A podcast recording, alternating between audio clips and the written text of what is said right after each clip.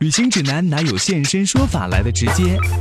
量身定制当然比网上攻略更体贴到位。分享您的专属经验，畅聊旅途中的奇闻趣事。现在就和我一起走进七嘴八舌去旅行。各位来自于全球的听友还有网友，你好吗？我是子聪，欢迎你收听今天的七嘴八舌去旅行节目。现在已经到了冬天了，爱运动的朋友们呢，又可以开始去滑雪喽。这项运动不仅有益于我们的身心健康，也慢慢的成为了一种生活方式。在上周，瑞士国家旅游局适时的在北京推荐了瑞士的冬季旅游，子聪呢也去听了相关的介绍。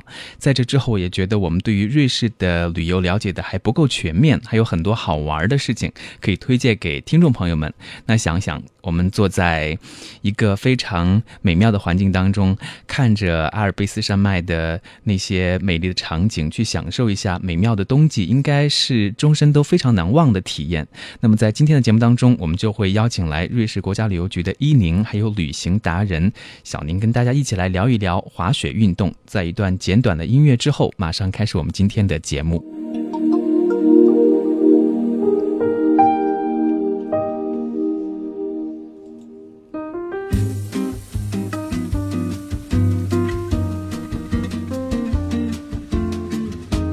首先欢迎下来到我们今天节目当中的两位嘉宾，给大家做一个自我介绍，好不好？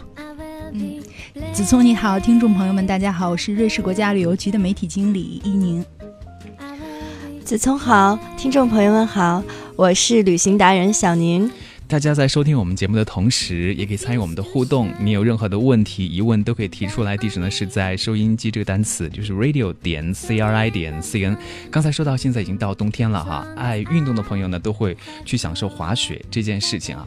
我很好奇，因为像子聪，我自己是没有去滑过雪的。那对于你们来说，自己第一次经历去滑雪的时候是什么时候呢？嗯，第一次滑雪啊，第一次滑雪，因为我的呃家乡是在张家口嘛，然后嗯崇礼也是刚刚那边张家口是申办冬奥成功，然后呢崇礼那边有很多漂亮的滑雪场，然后我第一次滑雪就是和我的妹妹还有我的呃爸爸姑父他们一起全家一起行动，然后去滑雪，这样子是在多乐美地。嗯，OK，一宁你呢？嗯，我这边呢，大概是因为工作关系啦，所以我经常每年都会去到瑞士去。大家都知道，瑞士是一个阿尔卑斯山的国家，那大家都知道，瑞士是一个滑雪圣地。嗯，所以呢，因为工作关系，我会嗯每年都会感受到瑞士的滑雪。好羡慕啊！嗯，第一次去瑞士是什么时候？小宁？嗯。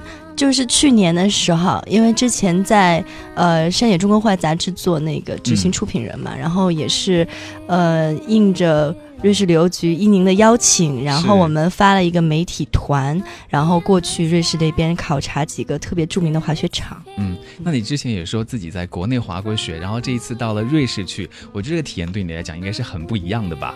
相当的不一样，因为嗯，瑞士那边。都是天然的雪场，然后咱们国内呢，尤其北京周边嘛，还是以这个人造雪场为主嘛。是对，然后那个雪道是相当的长，对。这个依宁可以给我们好好的介绍一下。对，我觉得这个可以给大家举一个例子。我们经常会说，就是中国这个雪场特别大，那个雪场特别大。然后呢，我们有时候也会说，瑞士的雪场到底是多大呢？前两天跟我们瑞士同事，就是平时在聊天嘛，然后我们说，哎，你是不是应该去中国的雪场看一看，了解一下？因为我们现在北京已经申奥成功了嘛。然后他说，那现在雪道大概是有多长呢？这个问题一下就考住了我们。我们说，那你觉得？多大的雪，多长的雪道对你来说是一个嗯比较合理的呢？那我们瑞士同事想了想说，哦，我小时候跟爸爸妈妈出去玩，要去滑雪，然后他们说这个周末咱们去一个小雪场吧，大概有一百公里长的雪道。嗯，然后我们当时就觉得太惊讶了，一百公里长，那还是小的一个雪场，那对你来说什么样叫大雪场呢？他说，基本上平均值应该是在三百公里左右吧。这个我觉得可能是和中国的雪场现在是有一个挺大的区别。所以。也难怪在瑞士那边你可以得到更加酣畅淋漓的一个滑雪体验哈。所以现在就是对于中国游客来讲的话，到瑞士去滑雪的是不是也越来越多了？跟之前比起来的话，是我们其实是有一个统计，能看得到中国游客去瑞士旅游的一个趋势。那当然。不由分说了，现在每一年这个数据都是在呈两位数的一个百分比在上涨。但是我们也能看到大家去瑞士旅游的一个新的变化，就是以前呢，可能大家都会觉得瑞士是一个特别遥远、遥不可及的一个地方。对，一说到觉得哎呀高大上啊，是不是离我特别远呀、特别贵呀？但是最近呢，我们也会发现有越来越多的中国人已经去到过瑞士了，并且已经领略过瑞士的湖光山色。但是呢，有很多人第一次去。去的时候还是跟着旅旅游团这样在做的一个行程，而且夏天的时候可能还是走马观花，看一下湖光，看一下山色。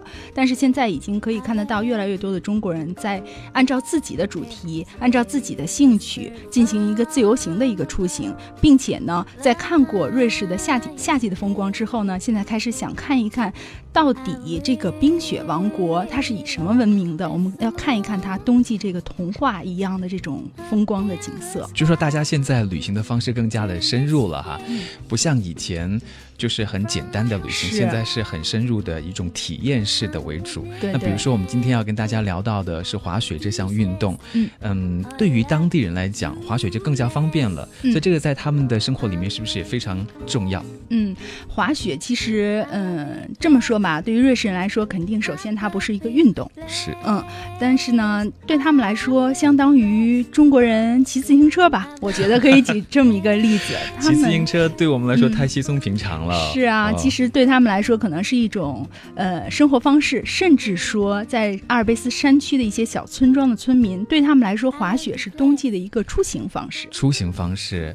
那就是说去哪里的话，就通过滑雪直接就到达目的地了，是吗？是，其实比如说我们跟圣莫里茨，就是瑞士东部的一个小镇子的村民聊过，然后他们说啊，冬天的时候我们想要去隔壁村子去逛一逛的话，我们看了打车的话可能需要多长多长时间，公交车多长多长时间。那我们觉得我们现在出行最快的一个方法就是踩上雪橇，从我们家门出来，哎，一路滑到下一个村子，这个是最快最方便的一个方式。呃，这个还蛮。有趣的一个文化上的不同哈，像我们刚才给大家介绍到的，伊宁说呢，在那个地方他们的。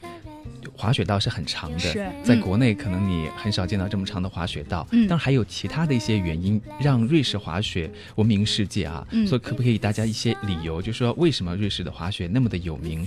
然后到了这个地方去之后，可以给游客们一些什么样超乎期待的享受呢？嗯，我觉得其实最大的一个特点就是你到瑞士去滑雪是一种。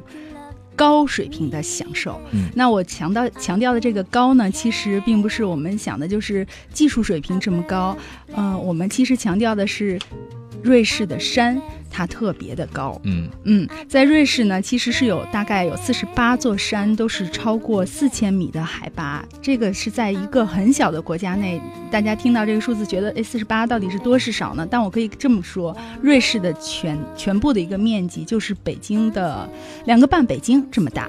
很小，对，在这样一个小小的国家里面，有四十八座海拔超过四十四千米的一个高峰，而且呢，它的滑雪区大概是有二十九个左右，都是在两千八百米的海拔以上。这个怎么说呢？就是能保证一个最好的一个雪况，这个我觉得是瑞士人最骄傲的一点。嗯哼，对于小宁你来讲的话，是不是这一次过去也是体会到了特别多让你终身难忘的一些东西？对，因为一个是说，嗯，瑞士当地人本身，他们可能从很小的时候就会开始滑雪。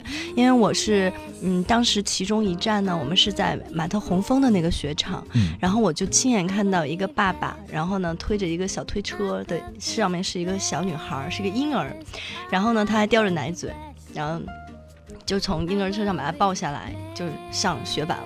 然后他们就爸爸带着小孩子一起滑，特别的有趣。从那么小就开始滑雪了？是的，嗯，对于瑞士人来说，他们基本上从三岁开始觉得骨骼已经稳定了，那他们就要在雪上活动了。瑞士人觉得他们生来就是在雪上的。对，所以对他们来说，这项运动真的是太平常了哈。所以刚才我还想说到瑞士去滑雪的话，是不是对所有级别的滑雪者来说都合适的？因为可能在国内有的滑雪者觉得自己在国内玩到一定水平之后哈，嗯，要向往更远的地方了。但其实好像不管你。是什么样的水平、什么样的年龄到瑞士去滑雪的话，都可以得到特别的体会。嗯，这个我先从理论上说，一会儿小宁从实践上再来补充哈。我觉得从理论上来说呢，就是瑞士的雪道它会分得比较清楚，它从儿童就适宜的地区开始有一个儿童乐园开始算起，包括初学者、中级难度、高级难度，它有很清楚的分别。嗯，然后这个我觉得小宁可以告诉我们大家吧，就是。我个人感觉，嗯，国内的中级道水平到那边可能还是要从初级道开始练起，对吗？嗯，是因为在瑞士，它有非常完备的这个培训系统，然后，嗯，基本上我考察的这五个地方都有滑雪学校，然后，嗯，从儿童乐园，然后他们会有专门教小孩子做脱铅的装置，都是有的。嗯，然后其实像我的水平也不是很高嘛。嗯，但是呢，咱们，呃，瑞士旅游局从前年开始就有一个，呃，滑雪教练的交换项目。嗯，所以我们去年去的时候，在每一个雪场都是有中国教练，然后带着我们去教我们去滑。所以不论是单板还是双板，还是小孩子，不管是什么水平，都能够在当地一来是得到一个很专业的一个培训，二来是因为它的这个雪道呢有不同的级别。嗯，有黑道啊，然后还有红道啊，哎，这些是按照不同的级别去划分的，所以不同级别的这个滑雪者可以按照自己的水平去选择相应难度的雪道。像小宁刚才介绍到，就说他们那边有中文的教练，有的朋友担心自己语言不好，英文不好，所以过去也是不会遇到什么障碍的，是吧？对，完全不会。嗯，这个项目我可以跟大家介绍一下。这个其实也是为了服务我们现在越来越多去瑞士滑雪的中国的游客。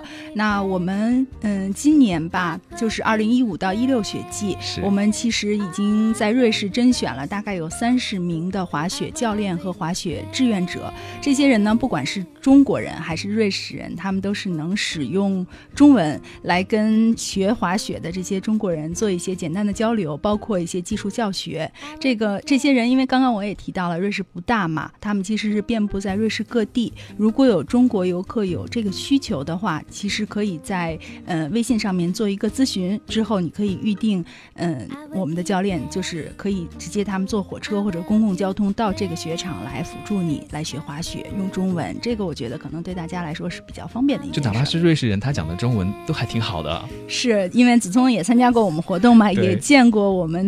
呃，一些能讲中文的瑞士人，其实，嗯，这个我觉得是一个挺好玩的事儿，就是包括，嗯，刚刚提到，就是为什么要去瑞士滑雪，我觉得这个也可以说是其中一点吧，因为瑞士是一个比较特别的国家。说到它的官方语言有四种，有德语、法语、意大利语和罗曼史语。这个呢，同时也说明瑞士是一个文化生活非常丰富的一个国家。其实我们有时候开玩笑说，你们瑞士人太麻烦了，这么小一个国家，你们搞这么复杂，然后。德语区人民和法语区人民说的话不一样，然后生活方式不一样，然后。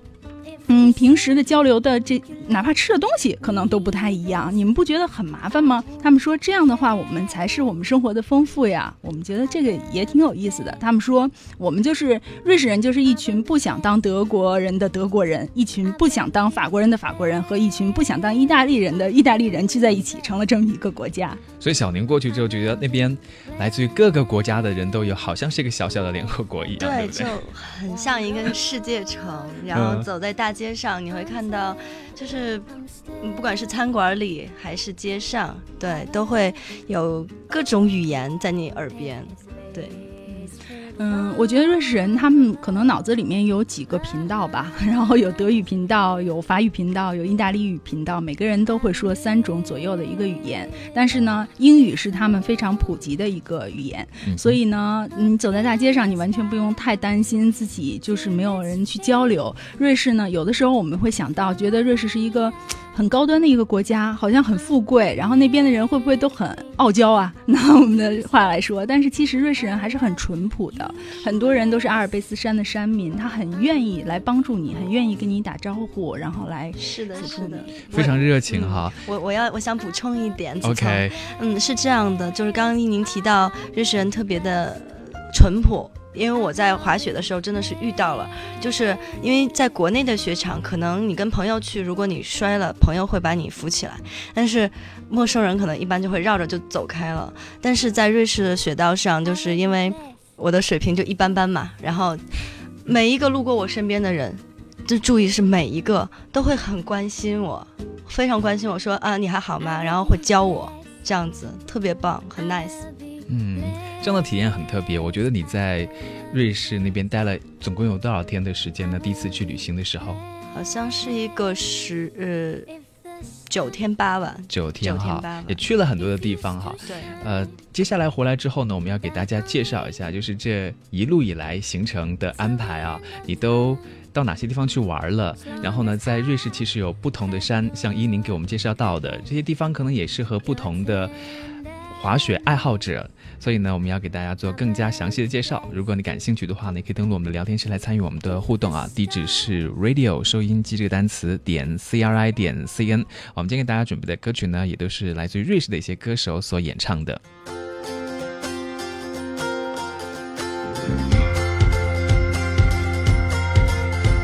When the morning lights pick me up from the ground, I feel alive. I start. Collecting positive vibes again. This is the only story I write, no happy ending, no epic fates. We are chasing time.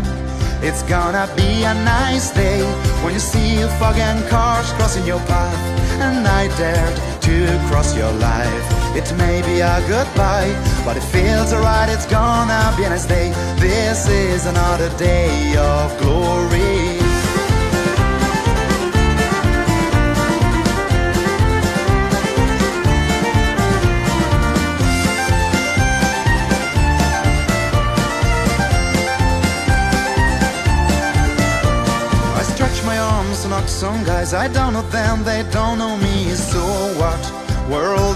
Is a jail to live in. We paint a rainbow on the wall, the rain will wash away, and we don't care. We don't aim to be remembered. It's gonna be a nice day when you see fog and cars crossing your path, and I dared to cross your life. It may be a goodbye, but it feels alright. It's gonna be a nice day. This is another day oh.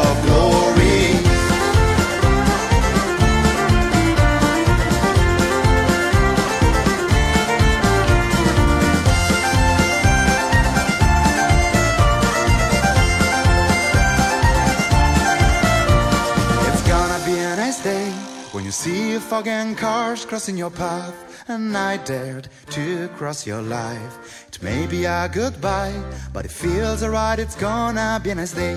This is another day of glory, it's gonna be a nice day when you see and cars crossing your path, and I dared to cross your life. It may be a goodbye, but it feels alright, it's gonna be a nice day. This is another day of glory, it's gonna be a nice day when you see and cars crossing your path, and I dared your life.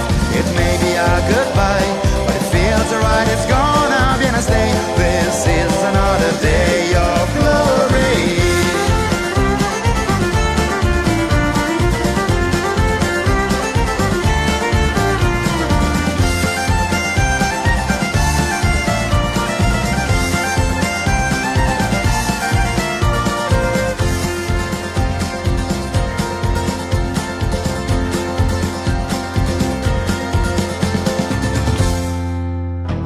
明天怎样，没人知晓。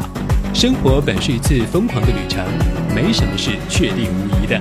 CRI 环球旅游广播与你相约在路上。CRI 环球旅游广播，欢迎各位再次回到我们的节目当中。正在直播的是七嘴八舌去旅行节目啊。今天做客我们节目的呢是来自于瑞士国家旅游局的一位朋友伊宁，欢迎伊宁来到我们的节目当中。大家好。嗯，同时呢，还有一位旅行达人小宁，欢迎你，小宁。你好，嗯，今天我要跟大家讲一讲去瑞士旅游的这些故事啊，我觉得很有意思，因为你们在那边的体验是很丰富的，而且跟当地人有很多的接触哈。我们先给大家介绍一下，就是刚才小宁说你到那边去有九天的时间哈，都去了哪些地方呢？嗯，我来说一下，我们呢这次行程呢，第一站呢是先住宿的英格堡，然后呢第二天晚呃住了一晚上呢，第二天早上的时候呢，呃我们就去了这个铁力士山，是，嗯，然后呢在呃还有呢，我们还有去这个叫萨斯费的一个地方，并且在当地还体验了这个叫火把徒步，嗯，后来呢，嗯。第三天的时候，我们是去了采尔马特，嗯嗯。第四天的话呢，我们有搭乘冰川快车前往圣莫里茨。那第五天呢，就是和呃中瑞交流的这个中国滑雪教练叫金玉，我们见面，然后由他带领我们就考察圣莫里茨的这个滑雪场。呃，后来我们呢从圣莫里茨出发，又去到达沃斯。然后在达沃斯也是有一个非常漂亮的美女的中国教练叫舒瑶，然后带领我们在达沃斯去滑。那最后一天呢，我们是从达沃斯返回到苏黎世，然后返京。这一路安排非常的丰富多彩，但是我觉得可能在听我们节目的朋友听到这些名词的时候，还是会感觉一些陌生啊，什么铁力士山呐，还有采马采尔马特等等哈。所以接下来我们给大家。进行一个很详细的介绍，这些地方有什么样的特色？你可以体验到什么？让大家听了之后呢，就觉得啊，这地方我一定要去哈，因为有不同的地方也会适应不同的水平的滑雪者，或者他们有些呃不同的这个体验的需求，所以我们对这些目的地来进行一下介绍吧。好的，那我们我先来介绍这个呃英格堡吧，因为是第一天晚上在那里住宿的。英格堡给我的感觉就像嗯明信片上那种小镇，非常安静。嗯，因为是我们去的时候也是临近当地的圣诞节，所以村子里会有很多非常高大的这种圣诞树，然后挂满了漂亮的彩灯。嗯，但是呢，就是因为当地人的生活非常的健康，嗯，就差不多天黑了之后，就很多商店就关门了。所以这是很会选时间，在圣诞节的时候去。对对对对，所以就是当时我们就，呃，由瑞士旅游局给我们安排非常棒的晚餐，然后吃了晚餐之后，第二天我们就去参观这个铁力士山，嗯。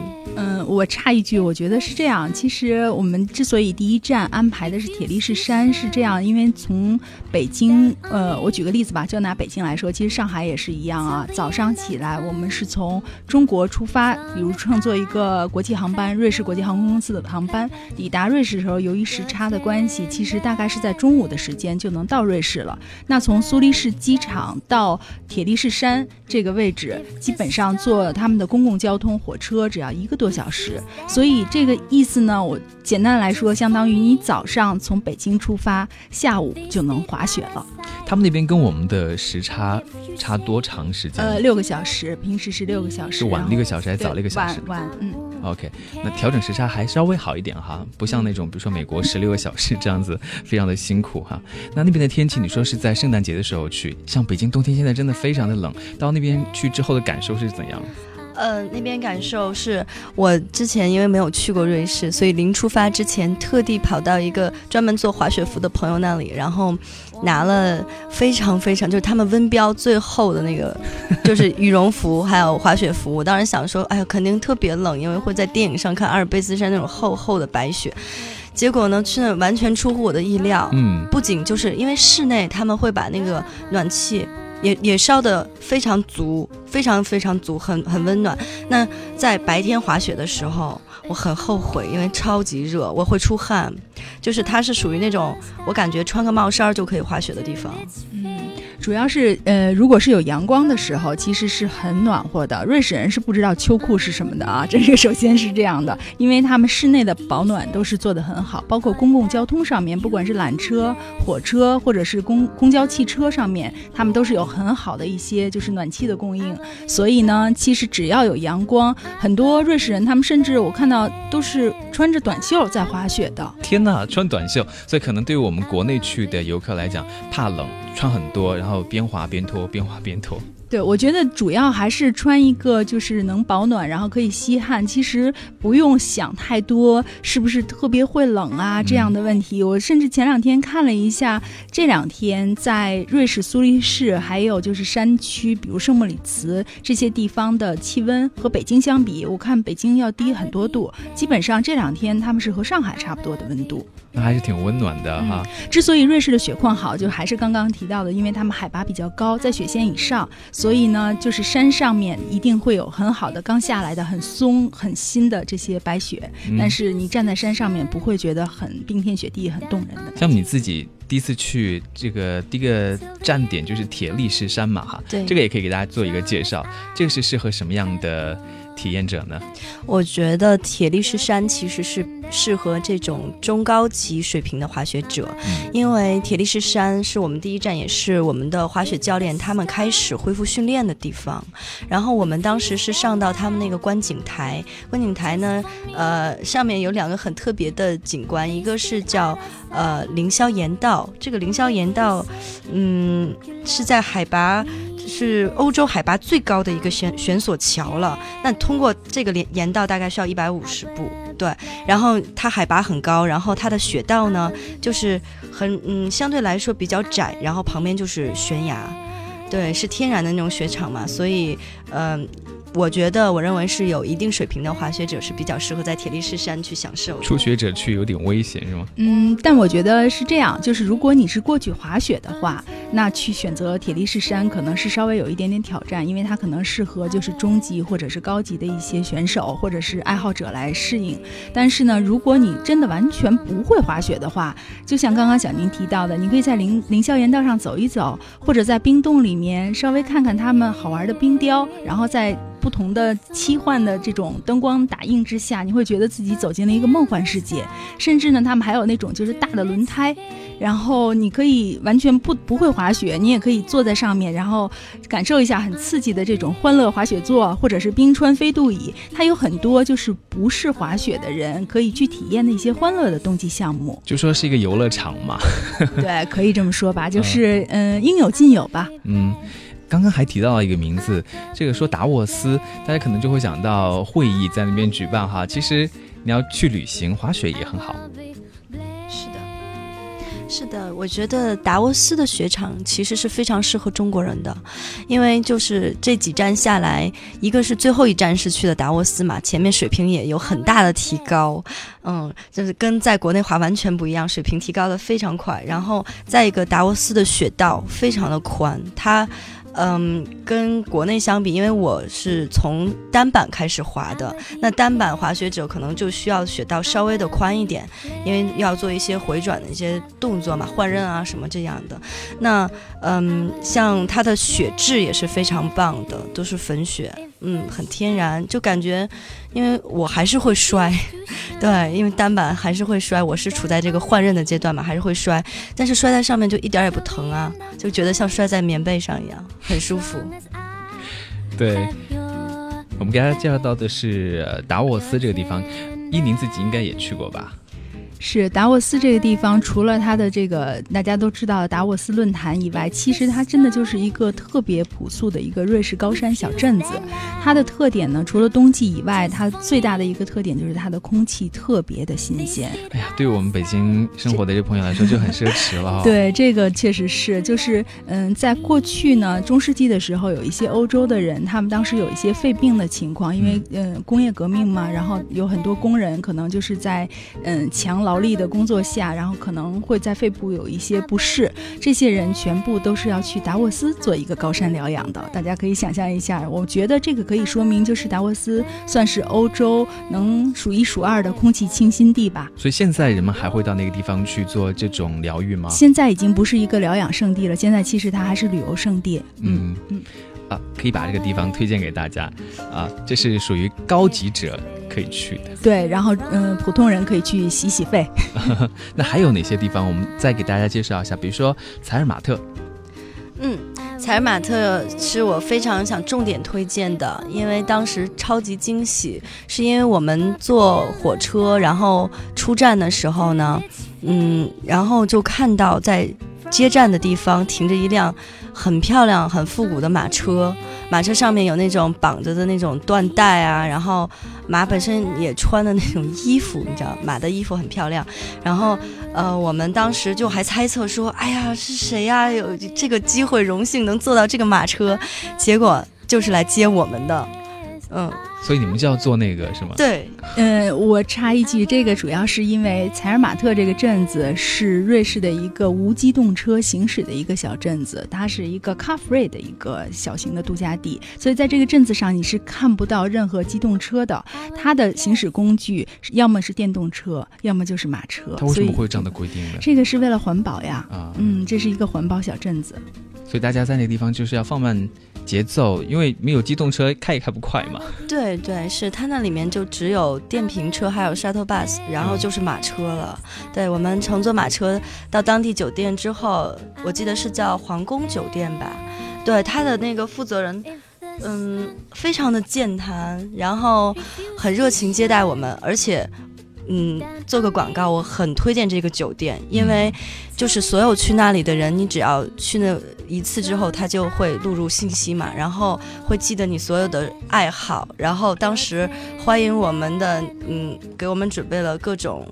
甜品啊，酒啊，水果啊，礼品啊，真的是很热情，很热情。嗯，所以瑞士是以旅游业来闻名的嘛，瑞士的酒店服务业还是全世界都很闻名的。其实很多，嗯，大型的酒店集团或者是旅游集团，他们都是在瑞士经过一系列的正规的培训，所以这一方面软件设施肯定是为大家提供最多的便利。对，当时在采尔马特当地还有一个小插曲，就是因为我比较大条，然后当时我们用过晚餐之后就出去逛街，但是我把我的背包落在晚餐的那个餐馆里了，然后那是一个日料馆，很有意思啊，是一个日料馆，然后回去的时候那个餐馆已经关门了，但是我们第二天一早很早就要乘火车离开那儿，然后呢。我就特别着急，然后联系酒店的工作人员，然后我们的领队也帮我们去联系工作人员。后来特别惊喜的是，当我打开我的房门的时候，我的背包已经在我的床上了，而且还给我的就是房间收拾的整整齐齐，还有一张爱心小纸条。当时我就超感动。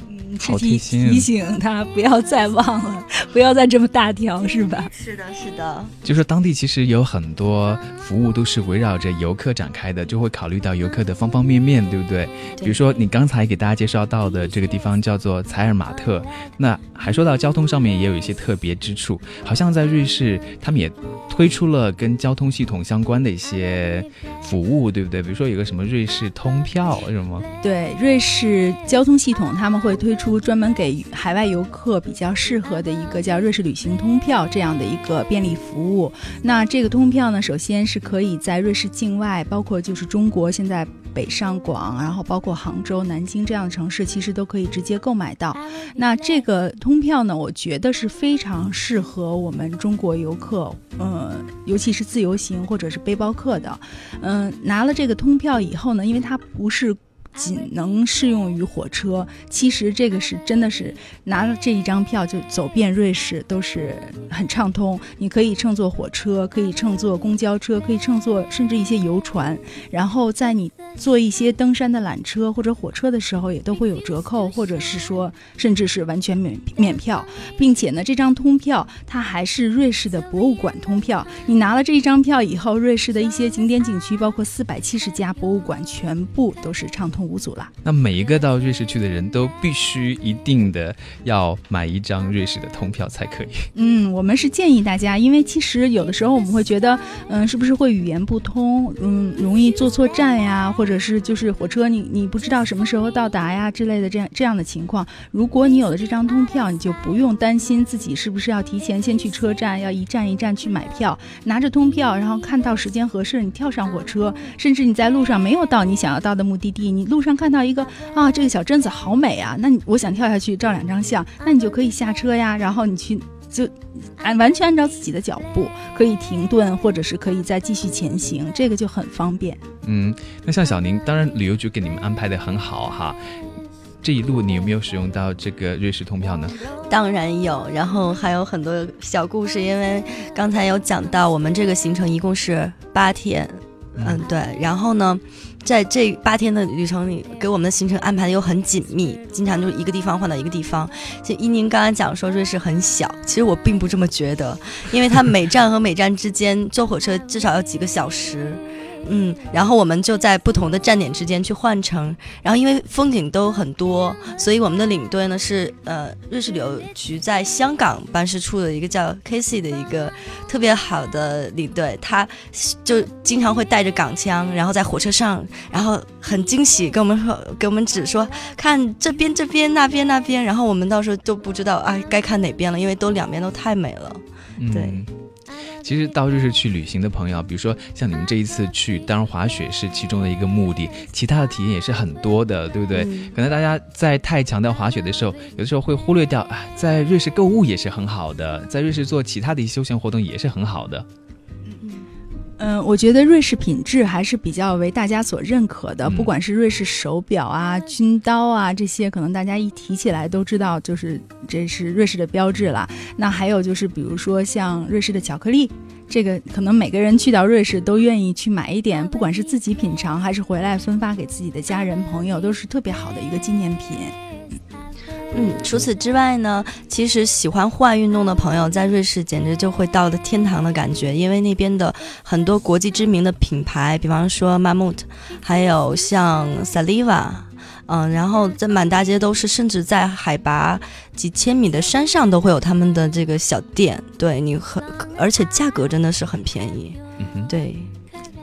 购物天堂哈，对，尤其是冬季吧，就是圣诞季快要到的时候，你可以经常会在街上看到一些比较温馨的一些圣诞市集，一个一个小摊档，他们可能有一些自己手工制作的，不管是饰品啊，或者是自己家做的一些奶酪，或者是嗯一些好吃的饼干，这些我觉得都是一些比较特殊的一些旅游纪念品吧，带回来和别人带回来的都是不太一样的。嗯，那像我如果到瑞士去的话。哪些季节是比较合适的呢？呃，我个人认为，其实一年四季都是有不同的风景。那冬季刚刚我们说到了，就是像小宁提到，像童话世界一样，你可能看到周围的房子，因为瑞士有很多那种深色木头做的一种小木屋。那冬天的时候，上面可能有一些厚厚的雪堆在上面，觉得就像一个翻糖蛋糕一样。可能有点觉得有点梦幻的这种感觉，但是实际上夏天呢，当然也是一个非常适合旅游的一个季节。那因为夏天它嗯日照的时间会比较长，早上起来到晚上你回去，你可以一天之内可以。乘坐公共交通，甚至可以去到两个小镇子或者三个小镇子，嗯，随走随看嘛。然后风光也是很无限的，因为瑞士的天气气候也是比较稳定。那春天和秋天呢，又有不不一样的风光。比如春天的时候，你可以在山里面看到一些山花刚刚绽放的情景。嗯，秋天的时候，我个人其实最喜欢秋天，因为秋天的时候，你可以看到山上面的那些树是有不同的颜色的一个呈现。那山下可能还是绿的，到中间可能有黄的颜色，再往上一点呢是红的，再往上一些就是雪线以上，你又看到白色。这个我觉得是一个非常丰富的一个体验。一定给我描绘了非常美丽的一幅场景哈，但是我也想问一下，比如说在北京，春天、秋天都是比较短暂的嘛？那在瑞士的话，他们的秋天如果要过去旅行的话，是不是跟在北京一样，一下就过去了呢？嗯，我觉得这个还是看每一年，当然气候不是特别的好说，明年是冬天会特别冷还是特别热，但是瑞士基本上比较相相对于来说相等。嗯，等同于中国的北方城市，四季非常的分明，每一个季节都有自己的特色。那如果你是在夏天的时候去到像刚刚小宁提到的呃铁力士山这样的一个山区，因为它是在一个海拔三千多米的就山顶的地方，是在海拔三千多米的地方，所以如果你夏天去，从山下坐缆车开始，听着叮叮当当的这种牛铃声，然后路过高山草甸，到山顶，你能看到一年四季不同的风光。OK，哎，刚。才你说到海拔三千多米那么高的海拔，会不会觉得有点身体上不适应或者不舒服？小宁有吗？我觉得没有哎，其实一般海拔三千多米对普通人来说都是没有问题的。嗯嗯，然后但是就是说。在，呃，登山圈的朋友都会知道，就是海拔每上升一千米，气温会下降六摄氏度。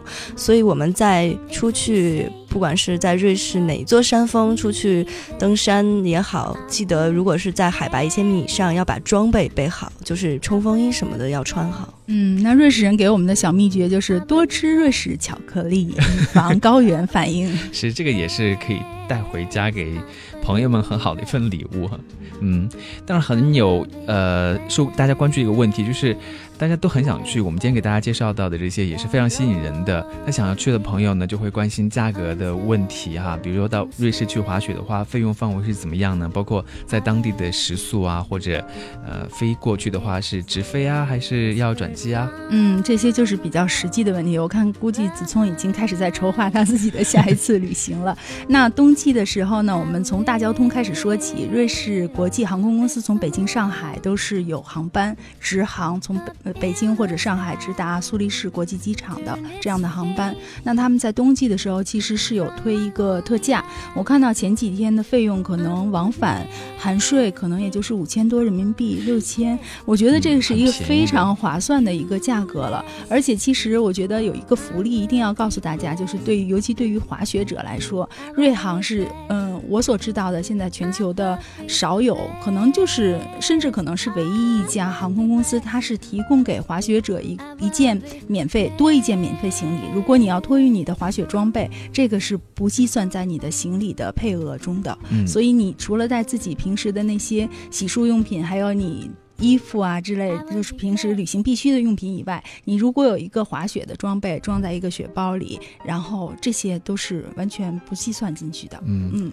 很贴心的服务。对，所以我觉得这个交通可能大家觉得还好，这个价格也不是特别的，嗯，超乎自己的想象。那然后到抵达瑞士以后呢，我们就是推荐大家可能就是购买一张刚刚我们提到的瑞士旅行通票了。这个通票可能你们会觉得，嗯，是不是会？比较贵呢，但是其实你是可以有不同的选择，可以有选择一等车厢或者二等车厢，然后也可以选择比如三天、四天、五天、六天，根据自己的行行程有一个灵活的选择。这个加下来，其实你会发现非常的超值，尤其是当你拿着它走遍瑞士天下无敌手的时候，就是每当有人来检票的时候，你出示给他这一张票就够了，你不用再。临时再去买一些东西，或者门票啊，或者预定啊这些，所以这个我们觉得是一个非常超值的，嗯。然后，嗯，冬季的时候，我们其实现在也在推一些，嗯，不同的目的地。尤其是我举一个例子来说吧，比如说阿莱奇冰川地区，这个地方呢是在瑞士阿尔卑斯山的深处，但是其实交通是很方便，你乘坐火车直接从苏黎世机场能到达到达这个山下的小镇子，之后坐缆车上去，嗯，住在你自己的酒店里面，七天的一个住宿，加上呃七天的滑雪的通票。嗯，加起来我算了一下，人民币相当于可能就是四千多人民币，那真的不贵。对，所以其实你筹划一个七天的瑞士滑雪之旅之旅，这些都加在一块儿，可能也就是一万块钱，并没有说，嗯，想象瑞士是不是好贵啊？是不是我 我不是很遥不能及的这样一个事情？其实对于南方的城市的一些朋友来说，我觉得可能你飞到长白山或者中国的东北做一个七天的滑雪假期，也许。价格也差不多吧。嗯哼，嗯，那他们的签证好办吗？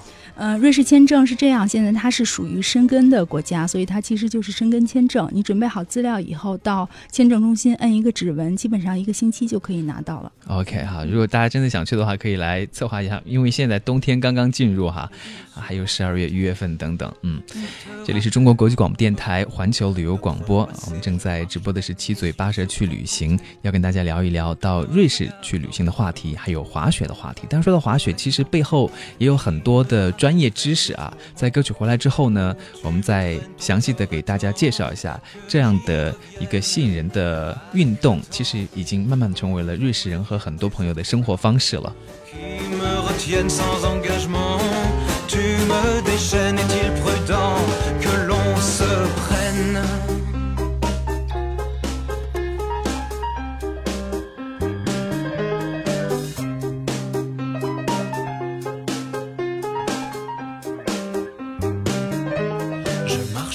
La main sur le côté, me vient à fleur encore une idée. Je marche avec la main sur ton côté, et je t'effleure encore, encore avec le vent qui me ramène vers les tourments. Où tu me traînes ton corps, attends que j'y revienne.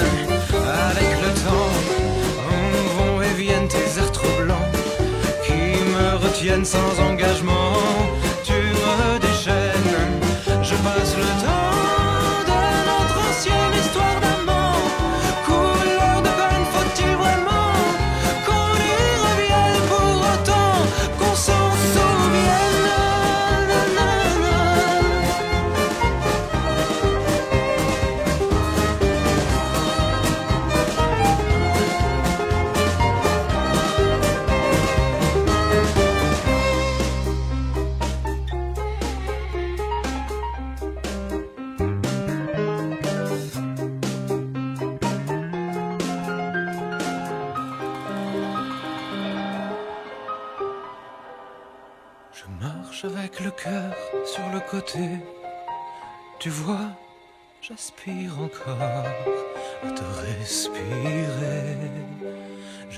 Avec le cœur sur ton côté.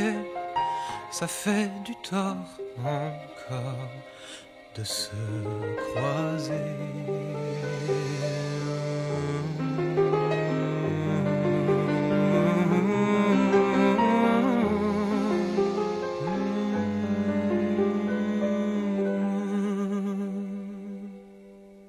Avec le vent qui me ramène vers les tourments me traînes ton corps, attends que j'y revienne. Avec le temps, on vont et viennent tes airs troublants Qui me retiennent sans engagement. Tu me déchaînes, je passe le temps de notre ancienne histoire d'amant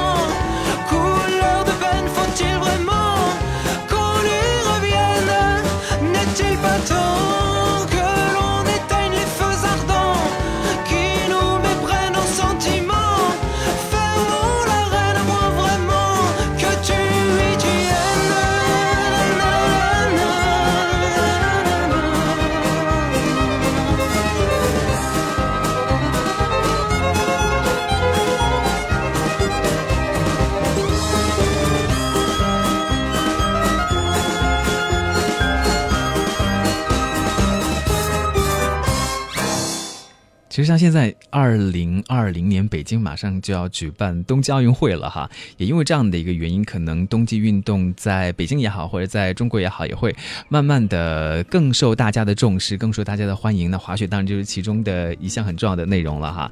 对于小宁来说，自己应该是一个滑雪达人了，可以跟我们分享这项运动对你带来的一些好处啊，或者有些什么需要注意的。当然还有装备，也有很多专业方面的知识。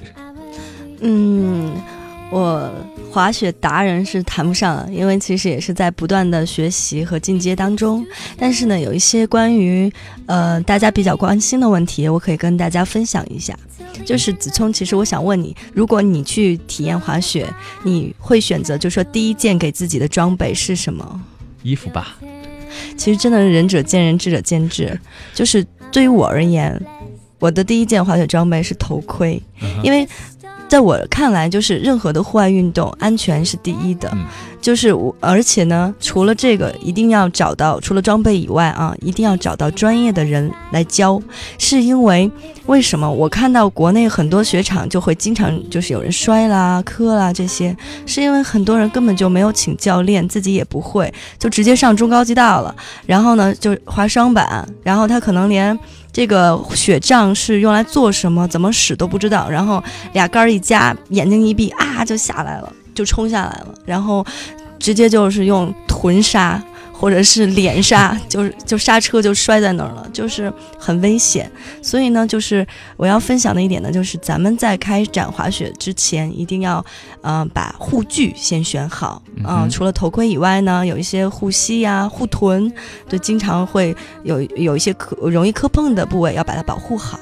嗯，还要上课，但这个上课时间可能并不是很长，需要教练告诉你一些主要的需要注意的一些事情，是吧？还是说你需要上很久的课？嗯，其实不需要很久，只要你找到专业的教练。就像我们瑞士旅游局的这个中瑞交流的这些教练，他们的水平都很高。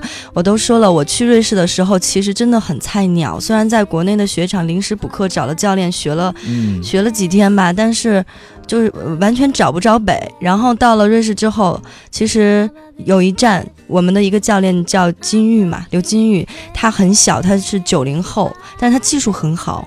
嗯，然后呢，当时就是很简单的告诉了我一些要点，大概也就两个小时的时间，我就完全入门了。嗯，这两个小时其实是必须的，而且是非常重要的啊！这个钱也要舍得去花。有人觉得说，嗯，我让朋友教我一下就好了呀，这个简单的一些要领。但是就像小宁说的，可能在国内找的一些教练教给你的这些东西，你都不一定能够马上的掌握，对吧？对对，因为事实上就是在瑞士，嗯，刚刚前面我们有提到，他有自己完整的培训体系，所以呢，这些教练也都是有资质证明的，是有执照的。嗯，在呃瑞士的话呢，他们都是持证上岗的，非常非常的专业。嗯对。还有一些什么需要注意的呢？比如说在山上是不是也要注意防晒呀，或者要太阳眼镜准备好啊之类的？呃，防晒呢是一定要的啦，尤其是女生。对对，因为在滑雪的时候，不仅是会有太阳这个紫外线，那因为雪本身它也会有反射，所以呢，就是呃双倍的对双倍的防护都是一定要的，然后还要注意时时常的涂抹。嗯，而且真的会很干，尤其是嘴唇的部分。嘴唇的部分在瑞士的话，因为呃会滑起来的话，风会拍在嘴上，所以你的护脸啊，然后这个唇部的一些这个润润润滑的东西一定要准备好。嗯哼，嗯，嗯，我觉得是因为可能瑞士的那个空气中杂质比较少一些，而且海拔高的地方，你离太阳可能会比较近一点儿，所以其实日照真的是很强烈，就是你自己不觉得的情况下，嗯，下来以后，尤其是其实我们的滑雪教练每一个雪季结束以后回来，我们都能看脸上自然形成一个白色的一个雪镜。我们都觉得说夏天的时候到海滩边去很热嘛，才需要防晒。其实冬天你去滑雪，因为紫外线很强，防晒也是非常重要的哈、对对。然后刚刚提到，除了防晒霜呢，就是太阳镜呢，我们会。选在滑雪的时候要选择专业的那种护目镜，就滑雪镜。然后在瑞士当地，呃，在租雪板的地方，它一些装备店都会有这些雪镜在出售，然后价格很便宜，而而且有很很有设计感，很漂亮的。嗯，像有的朋友如果是第一次去，他可能觉得说我就是玩一下嘛，不用买自己的装备，当地也都是可以租到的，对吧？对，是的。嗯，都是可以租到的，并且你也可以去买，因为价格确实是比国内要便宜一些。刚刚又提到瑞士国际航空公司可以免费托运一件雪具，所以你哪怕是空手去，然后在那边买了回来，也是不算在行李里面的。那在租用装备的时候，有没有一些注意的呢？比如说怎么样去判断哪些是适合自己使用的？嗯嗯，在瑞士当地，你租用雪具的时候，都会有很专业的这些工作人员来做指导。那其实像我们在挑呃雪鞋、雪板的时候，然后他们都有很专业那些辅助的小工具，然后帮助你去量自己合适的尺寸。是的，嗯，滑雪之前也有一些需要提醒大家注意的，比如说，嗯，不能喝酒，是不是？不能吃太饱，有没有这样的说法？这个其实因为我是一个胆子比较小的人，原则上理论上是说，嗯，喝酒呢是会有危险，建议滑雪后再喝酒。但事实上，我发现很多瑞士当地的朋友，包括我们自己啊，滑到顶上会。呃，因为山顶会有点冷，然后往往我们会要一杯热红酒，很很舒服，很暖身。嗯，瑞士是这样，它其实，在很多滑雪胜地的嗯山坡中央或者是山顶上，它会有一些露天的一些嗯可以让人喝一些东西的地方，他们其实就叫 après ski，就是在滑雪之后休息的一些小站。这些地方专门就是提供一些热红酒啊，或者是一些嗯可以暖身的饮料，然后大家可以即兴的休息一下，跟朋友聊聊天儿，这是他们其中滑滑雪文化的一部分。嗯，因为就是说，我们讲这个运动慢慢的成为一种生活方式，可能是大家交朋友的方式哈，在山上聊天啊、休闲啊、放松啊等等哈，就不像说到运动那么的严肃，或者需要准备那么多，或者跑个马拉松，有的时候你还觉得挺害怕的等等哈。嗯，还有一种是在晚上的时候去滑雪的，是吧？夜间滑雪。嗯，夜间滑雪是有不同的一些体验。那其实，在雪上不光是滑雪啦，然后也可以有一些我我个人可以推荐一个我参加过的一个夜里的一个雪上的项目。嗯，有一次呢，我是跟一个瑞士朋友一起选择了一个专门是月圆之夜。为什么非得是月圆之夜呢？因为这是不辅助任何灯光的一个活动。那月圆之夜这个特别大的一个满月，它的它的光。洒在整个一片白雪上面，你会觉得哦，晚上居然也是这么亮。然后他们会穿上一种特殊的一种雪地践行的一种大的鞋子，然后一路从山下走到山顶上面。你站在，当你最后，嗯，其实完成的过程中会觉得稍微有一点辛苦，甚至我走到最后真的是满身大汗、气喘吁吁。但是真的，你站在山顶上面完成的时候，你会看到旁边一片广袤无垠的一片白白色，然后。在月光下面又有一点幽蓝，那种感动，我觉得是就是，嗯，其他的形其他形式的一些体育运动也好，或者生活方式你所感受不到的。那除此以外呢，其实也有夜间滑雪的项目，嗯，可以举着火把。我觉得小宁那边有一个特别好的故事，可以给大家讲一下。嗯，就是我们在萨斯费的时候，然后呢，当天晚上呢，我们吃完奶酪火锅，因为太太撑了，然后就 每个人得到了一个呃可爱的小火把，然后我们去进行这个叫火把徒步，然后就绕着它的这个村子，然后它是四面环山的，然后每一个雪场的雪道都能最后滑回到村子里面，就怎么滑都不会滑丢，对，所以呢，我们呢当时就是举着火把，然后就是绕着村子走这一圈，然后当时是有一。只猫咪给我们带路，然后后来我们当地的村民告诉我们，那只猫咪是当地的村长。什么意思？猫咪是当地的村长，是他们的一个相当于是吉祥物，这样吗？他们选出来的吗？嗯，就是他们觉得是一只非常可爱的一个猫咪。其实瑞士的很多小动物，我们会觉得啊，它们好幸福啊，每天就是在这样的一个环境中呼吸着新鲜的空气，然后在这样一个特别和谐的一个环境中当着官儿吧，当着村长，因为大家都很尊敬他，很爱护他，都让着它。其实我觉得到了这样的地方去游玩的时候，你觉得好像童话世界一样哈，但自己。也会融入到当地的环境里面去滑雪呢，也有一些行为规范哈，你要保护当地的环境啊等等。好像国际滑雪联合会他们也制定了一个十项滑雪行为规范，是吗？有没有一两点可以跟大家分享的呢？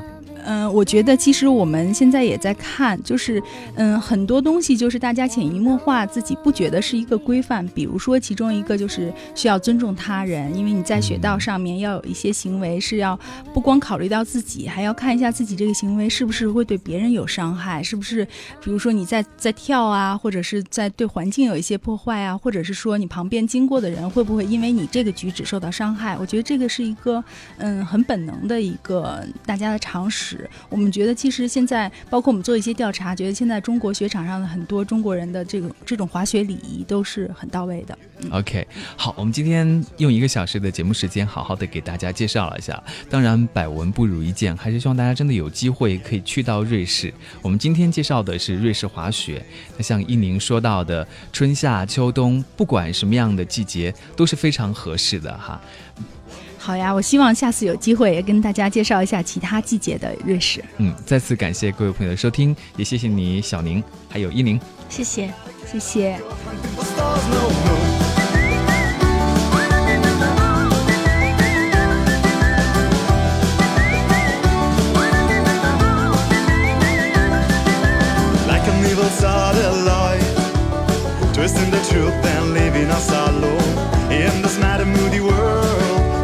Candidate. I state my heart has been well trained. I am gonna be your candidate. I am the hunter, you are the prey. Tonight I'm gonna eat you up. Want me to go? Want me to go? Cause you think I'm lying, cause you think I'm lying. No, open the door. Cause tonight I cannot go hunting for stars. Press my nose to the glass. It's raining outside, it's raining outside. Like a lion, I rode like a lion judgment, I fear your judgment. I am so wet, I'm dirty. I fear your judgment, I fear your judgment. It's me and my imperfection.